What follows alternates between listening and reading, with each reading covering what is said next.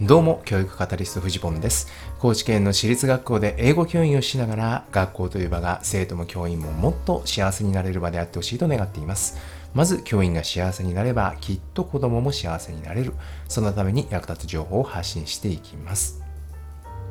え今日は9月8日ですね。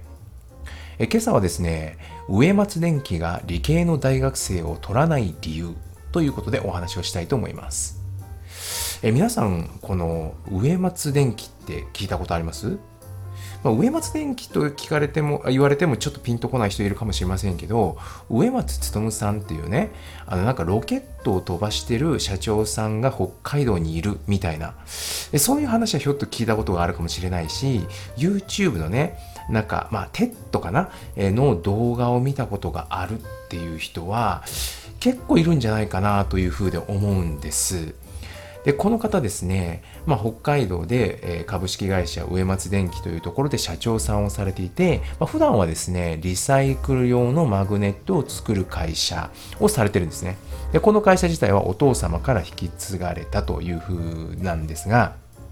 この方、まあ、ロケットを飛ばしたいというふうでね、ずっとこう思ってきていたんですが、まあ、周囲からはね、まあ、そんなロケット飛ばすなんてもうどうせ無理だろうというふうでも言われ続けていたんですが、そんなことないだろうというふうで、まあ、自分絶対できると思うみたいなふうで、全部自分で作ったんですよ。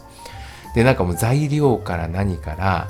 えー、まあ自分で調達してきて、まあその無重力実験装置みたいなものも、めっちゃ高いからそんなんつあの使えないよとかって言われたらじゃあだったら自分で作ればいいじゃないかみたいなことで、まあ、全部自分で作ってみて、えー、まあそのロケットもですね、まあ、作ってしまったというようなのがあるんですね。で、この辺りはですね、本当にいくつも本を出されているので、ぜひそちらを読んでほしいと思うんですね。私もこれを読んで本当に面白くて、すごくあの刺激をいただいたんですが、まあ、この方なので世の中からどうせ無理っていうのをなくしたいっていうこういうことでねいろいろ講演活動をしたりとか修学旅行生を受け入れたりとかいうことをされているんですがこの方がですねあの、まあ、これもあの有名人ですけど、えー、今ですね横浜創英中学高等学校で校長さん校長をされている工藤雄一さんいらっしゃいますよね。あの元麹町中学校の先生です。え校長先生です。えこの方と、まイベントで対談をされたんですね。で、その時の話が記事になっていて、その記事がすごく面白かったので、まその記事の感想とかっていうのをまとめて話をしたいなというふうに思ったんですが、先ほども言ったようにですね、この植松電機っていうのは、ま修学旅行でね、年間1万人ぐらいが会社に来るらしいんですよ。で、その会社に来た時って、小さいロケットをね、子供1人ずつに作ってもらうらしいんですね。で、このロケットっていうのが、小さいんだけれども、もう本物で、まあ、本物の実験装置って言ったらいいのかな？で、これ宇宙でも使えるような、本当に、なんていうのか、本格的なものらしいんですが、それをね、45分ぐらいで作れるように設計してあるんですって。で、先ほどその1万人ぐらいが年間来るっていう風で言ってますけど、まあ、いろんな年齢層の人が来るらしいんですよ。で、皆さんね、この中で一番早く作れるのってどんな年齢層の人だと思います？で、これね、面白いのが、実は小学生らしいんですね。えーっていう感じしますが、そうらしいんです。でね、大学生とかは作る途中で止まっちゃったりするらしいんですね。で、なんかこれってすごく不思議で、まあ、学歴を積んで勉強してきてね、能力が高くなってったはずの人、この人ほど判断力が低下しているっていうことなんですよ。で、これはまずいなっていうふうで、この植松さんも考えているらしいんですね。で、この、先ほどね、この植松電機っていうのが理系の大学生を、まあ、取らないと、あんまり取らないと。ほぼ取らないのかな。えー、っていう風なのの理由としてね、まあ、そういう風で就職したいっていう風で言ってきてくれる人っていうのは、まあ、たくさんいるんだと。で、そのほとんどはすごく真面目で素直なんだと。でも、自分で考えて動いていいよっていう風で言われた時に、その途端に機能停止するっていうんですよ。これがね、もうこの例えがすごい言えてみようだなと思ったんですけど、高性能なパソコンみたいだっていうわけですよ。だからすごいね、計算能力が高い。処理能力は高い。ただ誰かに入力をしてもらえないと動かない。し役にも立たない。っていう。でそういうね子が増えているっていうそういう印象を持ってるらしいんですね。でこの話を聞いた時にねやっぱりねこれちょっと教育の敗北だなと思ってすごいガツンと頭を殴られたような印象でしたね。結果として高校卒業してからすぐ、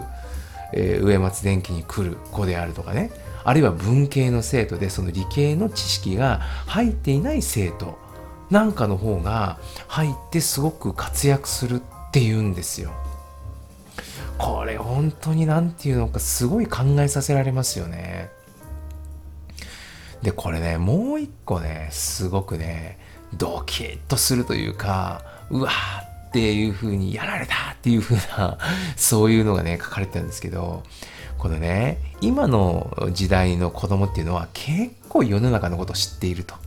インターネットであるとかそういうとこからね、もういろいろ情報を調べて自分でも調べたりするので、いろんなこと知っていると。ただ、その今の時代を知っている子供に対して、昔の常識と世渡り術を教えている大人があまりにも多いっていうんですよ。これがね、本当にドキッとして、このね、僕も何回もこののラジオで言ってるんですが、うっかり自分が教わったように教えてしまうトラップ。これにね、本当に見事に引っかかってるんだなっていうことですよね。だからもうね、よく本当にそれはもう昭和の時代の教育でしょみたいな、いうようなことを言われたりしますけどね。だけど、やっぱり我々教員っていうのはですね、やっぱりうっかりこの教わったように教えてしまうっていうところがあるわけですよね。なので、まあ、我々はですね、まあ、意識して学び続けてね、自分自身をアップデートし続けないといけないんだなっていうことをね、まあ、改めて思いました。そしてね、もう一個言うならば、このね、うっかり教えたように教えてしまう、教わったようにか、うっかり教わったように教えてしまうっていうのは、何も教員だけに限ったことじゃなくて、親だってそうなんですよ。ね、親としての自分も自分が教わってきたように教えてしまうもんなんですね。だから、こう我々ね、教員というのは実は親をアップデートするという役割も担っているわけなんですよ。ね、子供を通じてなのかもしれないし、直接親になのかもしれない。だからまず教員がアップデートして、そしてそれを親にまで波及させていく。これができて初めて子供をね、えー、に関わる大人をアップデートしていく。その教わったように教えてしまうトラップを子供の周りから取り除いていくっていうことができるわけじゃないですか。なのでね、そういう意味でも我々教員に課せられた使命っていうのは大きいのかなと思いました。いかがでしょうか？何かの参考になれば幸いです。走り出せば風向きは変わる。ではまた。